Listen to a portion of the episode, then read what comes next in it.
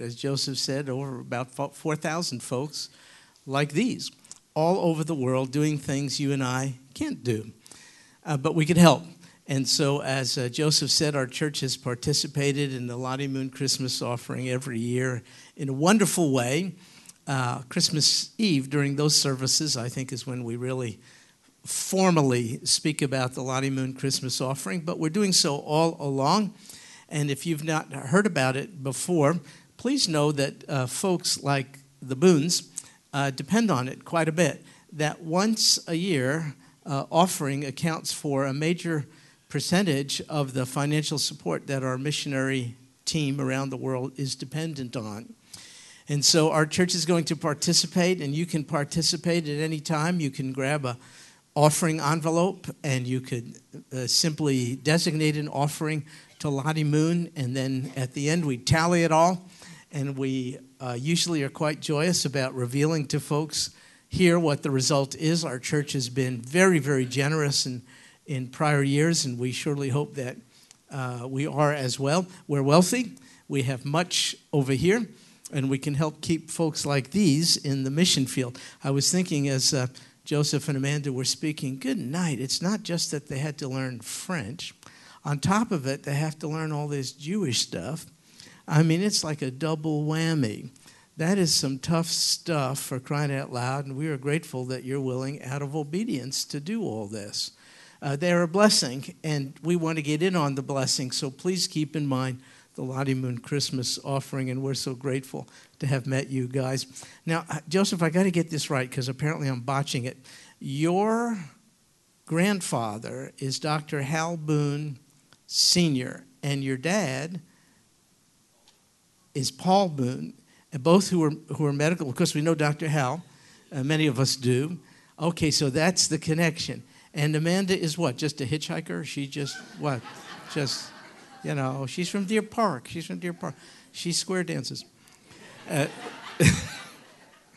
God bless you both. Robin, uh, there's Robin back there, encouraged uh, us to give some time to the Boons, and I'm so glad uh, that you did. Robin, I think she mentioned, has been friends of Amanda's mom for many, many years, and just an absolute blessing to hear to hear from you. We're going to try to arrange to get these folks to speak uh, to a larger group on a Wednesday night uh, after a while because we want people not to have a concept of uh, an abstract notion of the Lottie Moon offering, but that's the Lottie Moon offering right there.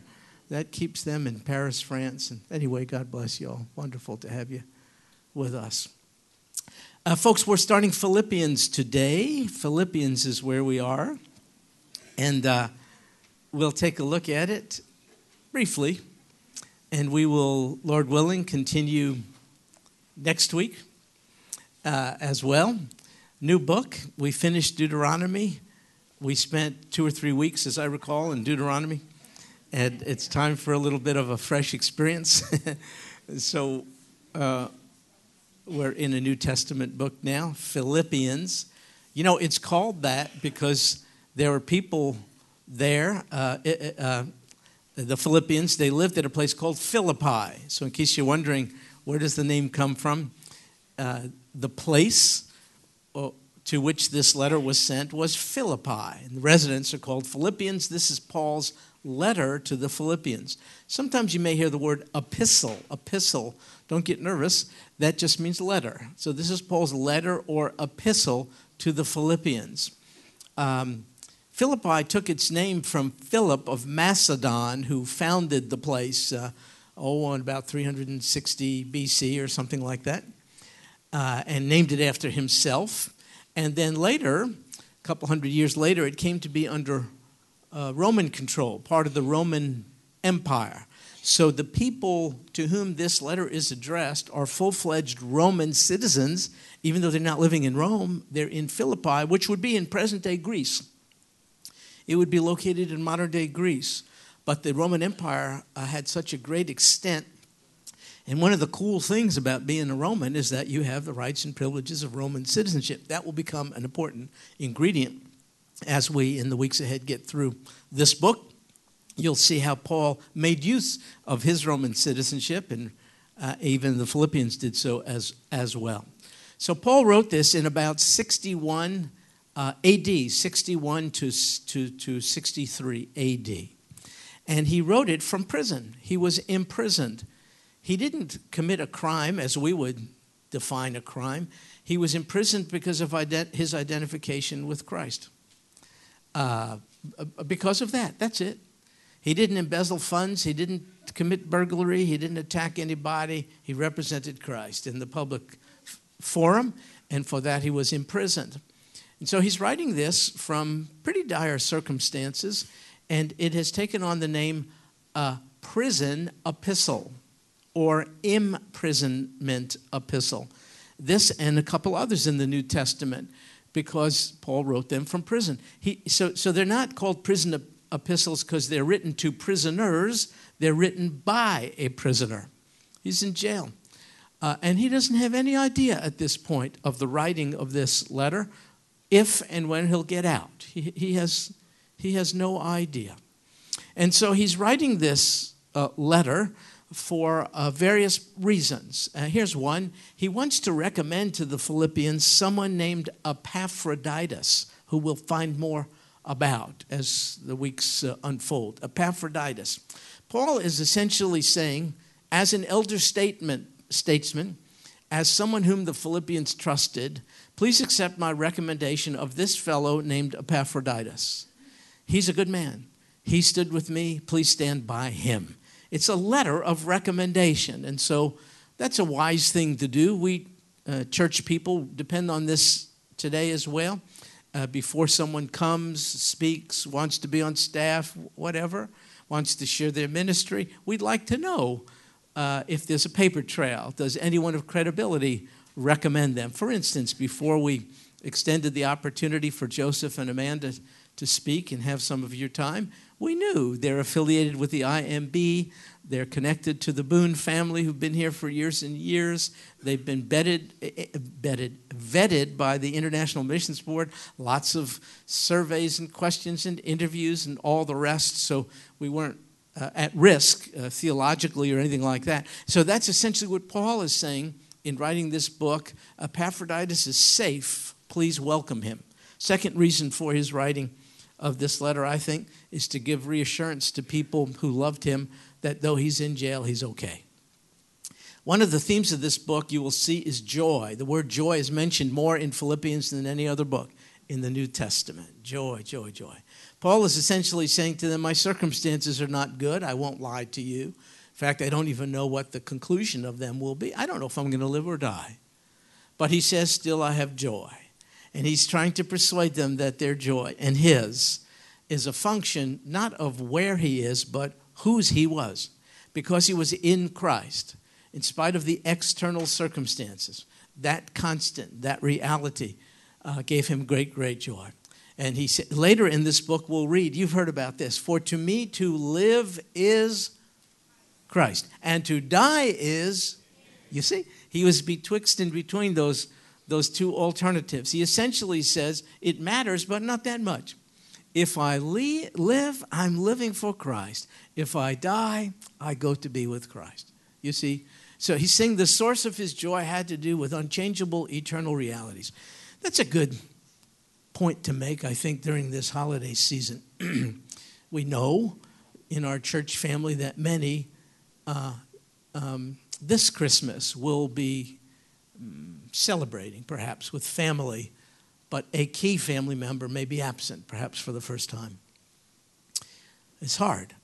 Um, the, the holidays are joyous experiences, times of celebration, but they're also times uh, of pain.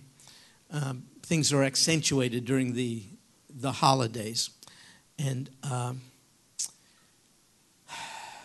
I hope during this time you feel free not to be you who are hurting at the top of your game, you don't have to put on a happy face. If someone says, How are you doing? you could say, Not so good. If that's true. You could say, I'm, I'm managing one day at a time, but at sometimes it's the intensity of my grief seems sometimes to overwhelm. You could say, You could pray for me. That's perfectly legitimate. And then take a breath and remember whose you are and that you're enveloped in the arms of one who will not die, will not leave you nor forsake you. Please remember that Jesus is the rock, not jello. He doesn't fluctuate. He's the same yesterday, today, and forevermore. Please remember that He has no beginning nor any end, uh, and, and, and that in the end, there is no end. You will be with Him and loved ones, if they've passed in Christ, forevermore. And please know that you'll get through these holidays, not because you're strong. Don't be strong. Be dependent, be needy, cling to God for blessing, run to Him in your pain, and just know this too shall pass. One day you will find out what God has been up to in subjecting you to all that you're going through. Uh, the answer is it'll be for His glory and it'll be for people's good. It'll be for you because His ministry is not to destroy, it is to deliver. But we can't see those things now. So it's perfectly acceptable to utter your complaint to Almighty God. It's okay to say, Oh God, I don't get it, I don't like it. Why? Do you know there's joy in doing that? because you're running to the source of help who will not criticize you for uttering a complaint. He's thrilled that you're running to him with your questions, with your pain, with your grief. Who else are you going to go to? Who else has words of life? So the Father has big shoulders. You can come to him and express yourself emotionally, even if it be in a clumsy manner. And what happens is, I'm sure you've had this experience, uh, there's joy. I didn't say happiness. That's a rather fleeting emotion depending on what happens. But joy is that which persists because of the facts of your new life in Christ. Uh, it's not so much a feeling, it's better than a feeling. Feelings come and go. Uh, joy is based on facts the fact of the nearness of Almighty God, the fact of His presence, the fact that He will not let you go. Um, the fact of the reality that your grief and its intensity will not last forever, for he says, I shall wipe away every tear from their eyes. You don't have to hide your tears now. You just need to know they won't be forever. He personally. I almost can imagine him reaching his divine hand into his divine pocket and extracting his divine handkerchief and applying it to our very human tears. He shall wipe away every tear from their eyes. Until then, you have to get through the holidays. Paul said, I'm in jail. we can't say, Paul, you can talk about joy all you want, but you got it good. No, he doesn't. He's in jail. And he doesn't know if the Roman adjudicators of the crime are going to kill him. He does not know. Yet he speaks of joy in Christ Jesus, uh, which tells me it's a possible reality for all of us. So these are the reasons why he's writing this book. And then, uh, furthermore, he's writing it to thank a very generous church. He's a missionary. He's gone on three major missionary journeys. Not all the Philippians are missionaries, not called to do it, but they could be partners with him in prayer and in financial support, just as. Uh, we can be with uh, people like Joseph and Amanda. We can't all go to Paris and minister to Jews or Muslims or whatever and, and, uh, and shouldn't unless God calls us. But we could have a role in keeping them in the field through our prayers and through our financial support. And Paul was so grateful to the Philippians for doing that very thing. That's one of the reasons why he's writing this letter. And fourthly, he's doing so to address specific problems in the church at Philippi. Some of us have a tendency to romanticize the first century church. Uh, I've had certain people tell me, Sagemont Church, we've really drifted from the New Testament church. We're not like first century Christians at all. And I argue with them. On the contrary, we are. We're just as human, we're just as sluggish, we're just as prone to disharmony and self centeredness we have to be just as guarded about false teachers as they were and all the rest. No, no, no. If you read the letters to these New Testament churches, you'll see that the writer is addressing the very issues that we deal with today. I wouldn't romanticize the first century church. It was made up of humans, just as this church is made up of humans. And humans are really flawed creatures for crying out loud. It's just us. So Paul is going to address issues here theological matters and relational matters here. So, those are the reasons for his writing of this particular book. Now let's take a look at verse 1. We're not going to get too far into it uh, today, but we'll look at it a little bit. Does your Bible uh, begin that verse this way? Paul and Timothy? Does it say that? Yeah. Yeah, go ahead. Yours does? Okay, good. Uh, I would be nervous if yours didn't begin that way. It should. It should say Paul and Timothy. Does this mean this letter was co authored, written, I don't know, part of it by Paul, part by Timothy? Or did they sit down and consult about it? No, it doesn't mean that at all. I don't think Paul is talking about co authorship when he uses the phrase Paul and Timothy. He's talking about co laboring. Timothy was with Paul. Paul, the elder statesman, Timothy, younger. Uh, they had a common connection and interest in ministry to the Philippians and others. Paul frequently put himself in association with younger ones, but no, Paul the apostle wrote this letter, not Timothy. What we could glean from this, however, is an oft repeated biblical principle, and that is we ought to be making and maturing disciples. Paul constantly did. Well, when Moses' tour of duty ended, he passed the baton to Joshua. Uh, you see this with Elijah and Elisha. You see it all through, all through the Bible. Uh, this principle, uh, I think, that emanates from the Bible, and it's called spiritual multiplication rather than addition. Addition means let's go save people and make them converts. A very good thing. But that's not enough. The Bible says, Go therefore and make disciples, not converts, disciples of all nations. A disciple is a learner. So if you're a more mature believer and have the privilege of leading someone to the Lord, then you want to pour your life into that one so that that one can become a spiritual reproducer. I've begun to pray for Joseph and uh, Amanda. Uh, you know, you think, how are they going to how are they going to penetrate a resistant French Jewish community? It's easy, one person at a time. You don't take on the French Jewish community. You ask God for one person with whom you can have a relationship through which the gospel can be shared and take root in that person's life. And then you camp out around that, you camp around that person so that that person can introduce you to others. Um, I, I, was a missionary a, a million years ago in, uh, in Germany, and uh, I, I was to minister to American military people there. I was sent by a group called the Navigators, and I went off to Heidelberg, Germany. I had very little support at the time, very little know how, and no contacts. I lived with a missionary family and could afford only a bike, and I would. I would ride that bike one hour from the home in which I stayed to the military installation that I was assigned to.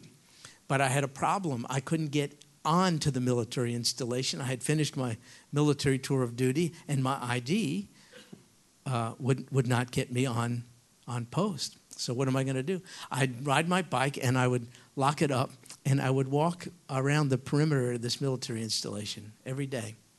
Because I remember a passage in Genesis where it said, Arise, walk about the land through its length and breadth, for I will give it to you, declares the Lord.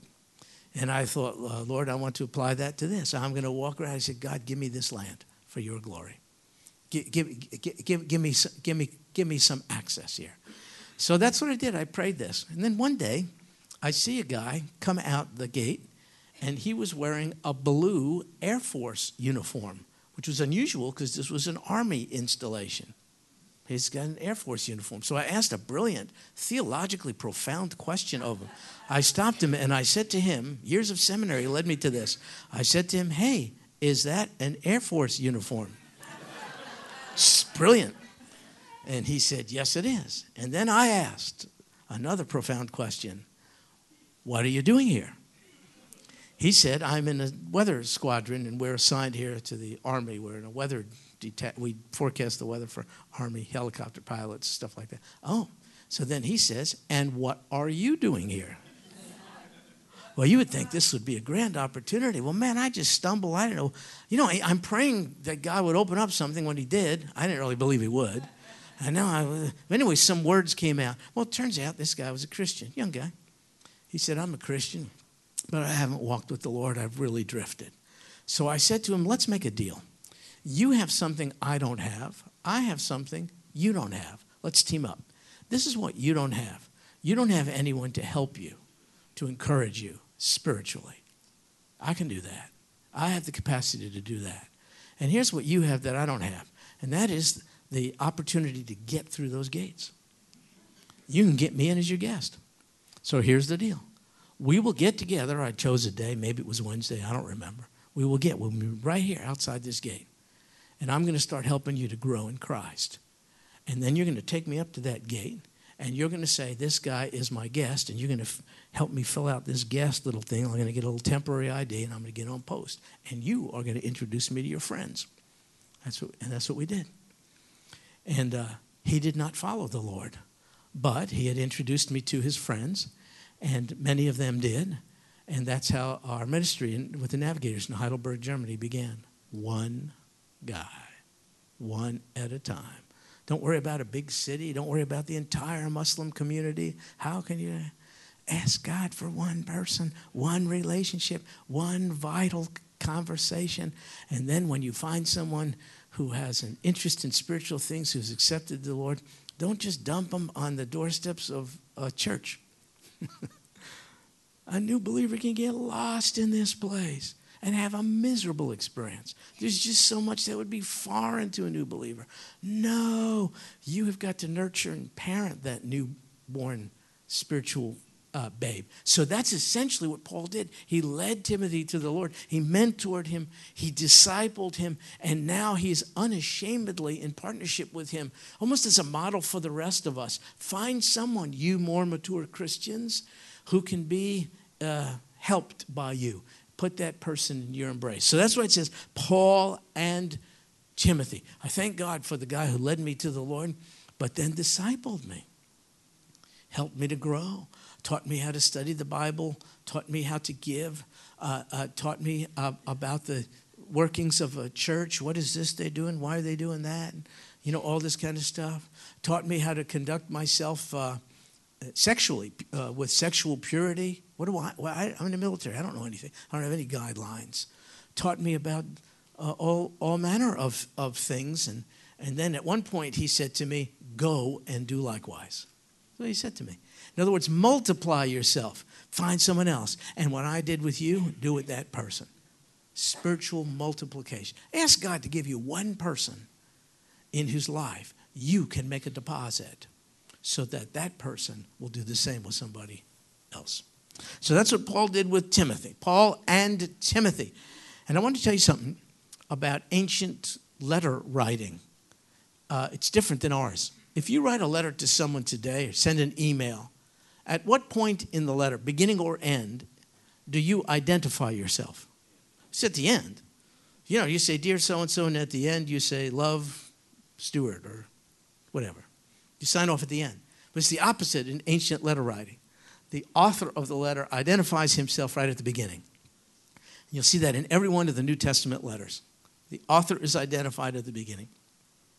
So Paul here says, this is who's writing it, Paul and Timothy. Second element in ancient letter writing, the recipients are mentioned right away. And you're going to see that uh, here as well. So the writer is identified, the recipients are identified, and then the third ingredient it's a greeting. So in most of Paul's letters, the greeting, and it was standard in the day, is something like grace and peace. So those are the three elements, and you'll see all of them uh, consistent with this particular letter. Yes?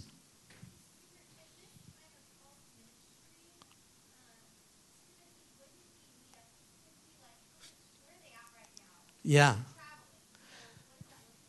Oh, that's a great question. So I don't know this exactly, but they've been together for quite some time at this point, because this is probably Paul's second missionary journey out of the three. So it's kind of it's it's in it's after years of his career as a missionary, and he had won Timothy to the Christ much uh, Timothy to Christ much earlier than this. Yeah, yeah. Well, that's a great observation.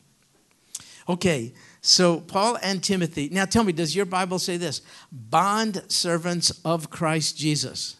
You have something like that? Anyone have anything different? What do, what do you have? Oh, oh you, you have that one? Okay. Does anyone have slaves? Slaves of Christ Jesus? In the footnote. Oh, oh, okay. If you have it, that's excellent. Uh, uh, the term bondservant actually means that. It literally means it means slave. Now, this is amazing to me. Paul was a highly credentialized person. Did you know that? He was the PhD of his day. He seems to be unabashed, however, about identifying himself as a slave of Christ Jesus. See, that's the deal. You, you would think that to be a slave is something you want to get over and not be identified with. You would, unless you had a master like Paul did. I'm a slave. I'm a bond servant. Paul and Timothy, this is who we are. We're bond servants of, of Christ Jesus. If, if, if you want to know anything about this is our essential identity. Now, this term is very interesting. You might remember this unusual Old Testament practice where if a Hebrew was a slave to a fellow Hebrew, by the way, don't equate it with American slavery. It's different. It's more like an indentured servant. But let's say he was. But now his time of service to his master is over and he was free to go. If that soon to be set free Hebrew slave said, I don't want to go, I want to stay put. Stay put. Why? Because my master has loved me. I'm part of my master's family. We're like family. I don't want to be set free. Then that slave can voluntarily stay under the umbrella of the master and designate so by having uh, uh, submitting to a procedure in which his ear lobe would be pierced through with an awl on like by a door and the whole community would know the master is not subjecting this slave to slavery of an extended kind against his will. No, this servant volunteered. He's not compelled to do this, he wants to do this. That's what Paul is saying here. I'm that kind of slave. I'm that kind of bond servant. Uh, uh, th- this Jesus is not obligating me to do something I choose not to do because the Master, Jesus, is like one I've never had because he doesn't wish to exploit me, abuse me, abandon nor neglect me. Because being his slave is real freedom, I volunteer for it. He doesn't compel me to do it. This is not being imposed upon me. This is who I am. This is who I want to be. He starts right at the outset with the Philippians to let them know this is who I am. Listen, folks, regardless of your age, if you're struggling with an identity crisis, namely, who am I? If you're a Christian, this could help you. You are a bondservant of Christ Jesus. I can't tell you how that profoundly can make your life simple that means when you're on the basis of any decision making, you do it as a bondservant of Christ Jesus. Should I go to that movie? Ah, it's a little questionable. I'm a bondservant of Christ Jesus. Well, I'm getting my income tax refund. How should I use it? I should use it as a bond servant of Christ Jesus. I got an opportunity to drink that. Should I? What would a bond servant of Christ Jesus do? I could watch this on my computer and no one will know. Yeah, but what would a, but I'm a bond servant of Christ Jesus. I live in a neighborhood. How would a bond servant of Christ Jesus conduct himself or herself in the neighborhood? I have an employer. but I have an opportunity to, well, you know, kind of help myself to some stuff at work that's not really mine. Nobody would find out. But what would a bond servant of Christ Jesus do? I know the gospel, and I know that person really is lost without Christ, but I'm a little reluctant to do anything about it, to share, to talk. But what would a bond servant of the Master, Christ Jesus, do? Can you see how um, knowing who you are can make life and decision making so much simpler. What would a bondservant of Christ Jesus do? Paul saw this as a badge of honor. In fact, in Hebrew thinking, all of the prophets of old were considered bondservants of God. It was an eleva- elevation in Paul's status to be called a bondservant of Christ Jesus. And we have to feel that way as well. He's the King of Kings, for crying out loud. There's no loftier um, title than to be called a bond servant of Christ Jesus. So that's what he, what he says. Now, um, let me ask you this question. Paul occupied an office in the church, an office. Um, do you know what, what his office was? What, what was he? He was an apostle. He was an apostle. So, um, is let me ask you this: Is every apostle also a disciple? Yeah, a disciple is a follower or a learner. So every apostle is a disciple. But now let me turn it around. Is every disciple of Christ an apostle of Christ? No. Now be careful about that because you got some modern day people claiming to be apostles. Now, look, I know apostle means like a sent forth one and all that kind of stuff, but why confuse the ranks? Nobody today is an apostle in the sense in which uh, the New Testament apostles were apostles. Uh, uh, here's what I mean. Could I ask you how much of the New Testament you have written? yeah, none. You, you, you read it, you didn't write it you read what others wrote. Those who wrote it are called apostles. So that is one major thing that separates apostles from disciples.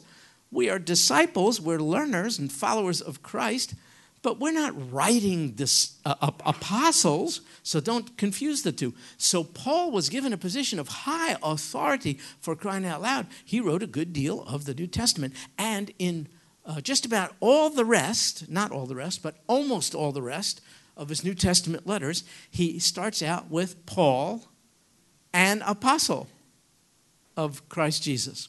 He states that. So I ask you a question. That is noticeably absence from his description of himself here in Philippians. Why?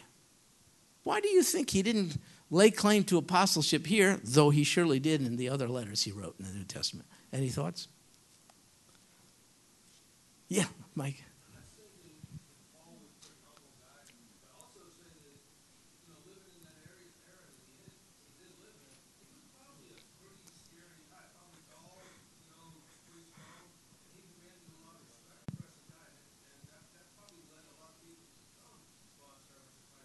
Gotcha. I, and I buy that. That makes sense to me. But I'm still wondering why doesn't he why doesn't he say what he says in other letters, Paul an apostle? Why didn't he say Paul an apostle and bondservant? Why does he leave out apostle? Yeah, brother.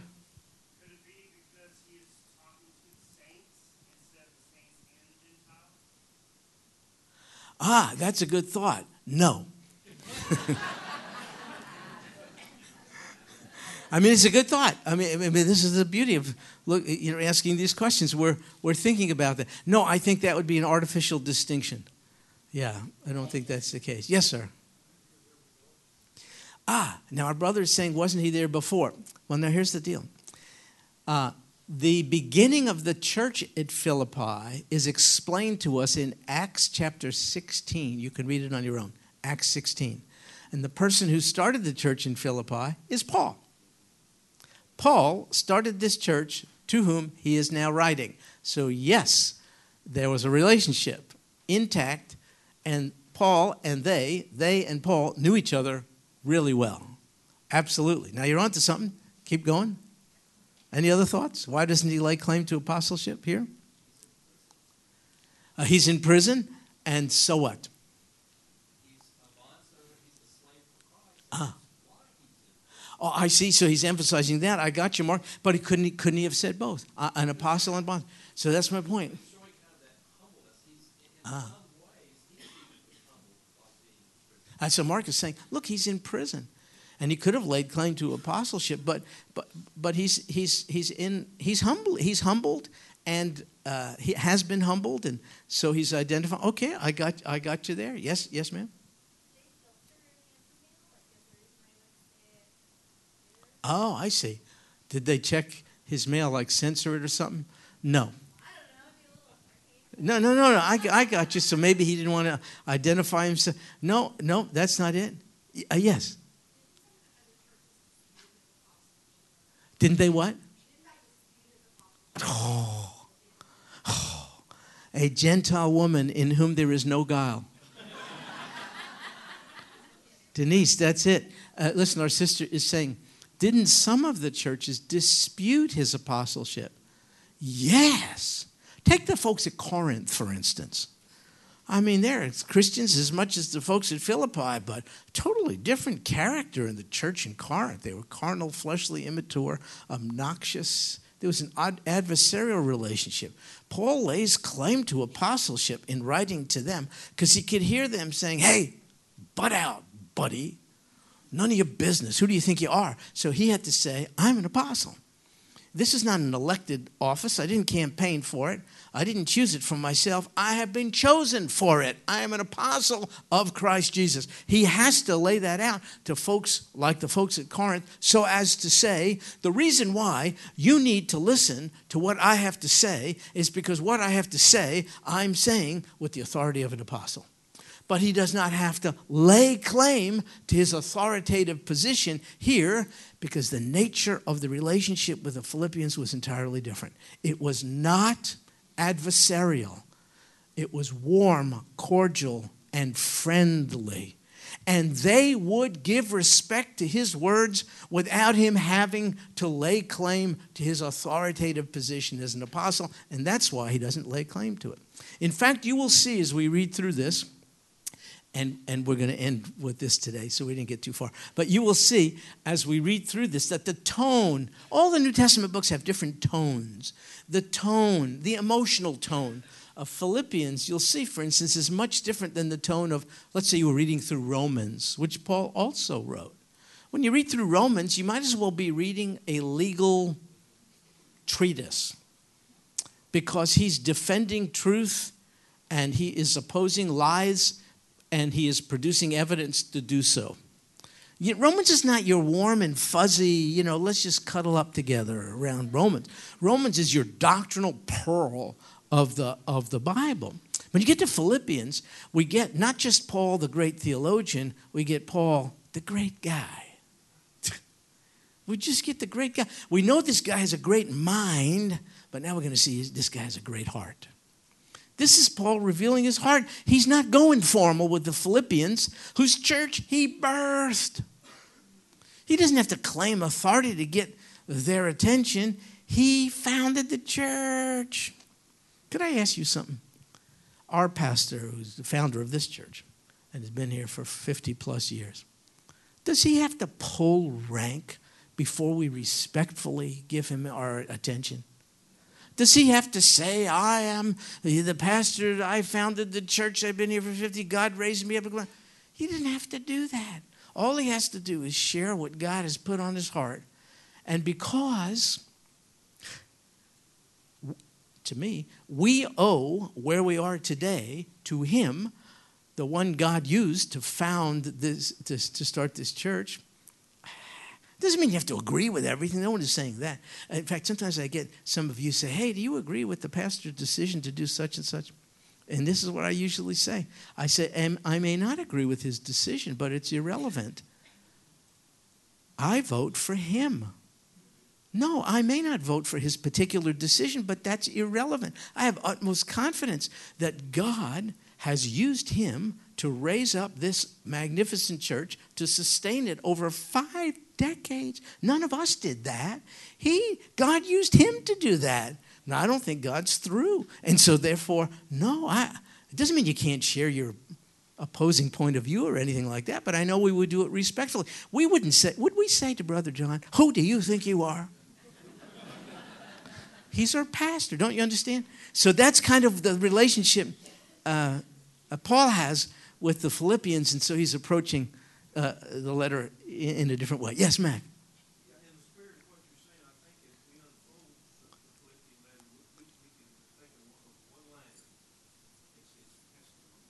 Listen what Mac said. He said, as we unfold in our study, we can think of one liner. It's his testimony. Yes, sir. It's personal. It's, it's him, him pulling back the layers and sharing his heart. Absolutely. I think we'll enjoy this because there'll be a lot of heart in it. Yes, Barry? Correct me if I'm wrong. Isn't one of the prerequisites of being apostle to have seen him in the Go ahead, brother. I'm sorry for cutting you off because you're. You... You know, in the blank. yes. Yes. Yes, and a witness to his resurrection, post resurrection appearance. That is one of the requirements of apostleship.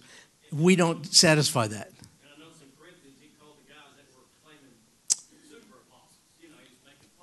Correct. He's mocking them. That is exactly right. That is exactly right. Good observation. Well, now, folks, um, we're going through this book slowly. Uh, perhaps you've noticed. but, but, but, but I'm telling you, there's something to it. Because because you, don't, you don't only want to get the content, contents of the Bible, you want to develop an attitude to the Bible. And here's the attitude read it slowly, meditatively, reflectively. Look, if all scripture is inspired by God, we say that it is. If it is, then every word is, uh, has the potential to bless. Every word. So you don't want to speed read the Bible. You want to slow down. You want to chew on each word. You see what I mean? That's what meditation is. It's chewing, chewing, so that you can ingest its contents. Otherwise, they go past us. We read it. We read it too fast. And uh, the beauty of doing the Bible uh, this way is that you end up memorizing it without even knowing it. So, as we close, let me prove this point. Let's share together without even looking at the written text. Let's share the volume of Scripture we, we went through today. So, say it with me Paul and Timothy, bond servants of Christ Jesus. And there you have it. Not too bad. so listen, you take that with you when you're in a traffic jam on 45 waiting for a hamburger and Burger King. You know, you just take and you chew, you feast, you feast on all the words. It's available uh, to you now to, to reflect on. So don't go through the Bible too fast. And, and uh, obviously, we're not. Yes, sir. Savor. Oh, that's really good.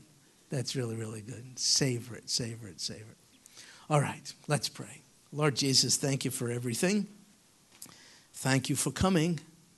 None of what we discussed and nothing that we're about would be true if you didn't come. Thank you for coming to be enfleshed, to suffer, to die, and also to show us you understand all that we are experiencing in the flesh, including grief. Thank you for being a high priest who's sympathetic and very approachable. Thank you for not just saving us, but for considering us worthy enough to be identified with you as your servants, servants of Christ Jesus. What an honor. We admit to you, we're not as uh, good at it as we could be, and we trust that you're helping us to be better. Representatives of Christ Jesus. Thank you, Lord Jesus, that as you were with Paul and the Philippians, Timothy, these first century Christians, so you are with us today. Same head of the church, same unchangeable chief shepherd of the flock. Lead us, Lord Jesus, especially during this season, even in conversations with folks who don't understand that you are the real reason for the season. And this we pray in Jesus' name. Amen. Well, God bless you, folks. See you for the rest of verse 1 next week.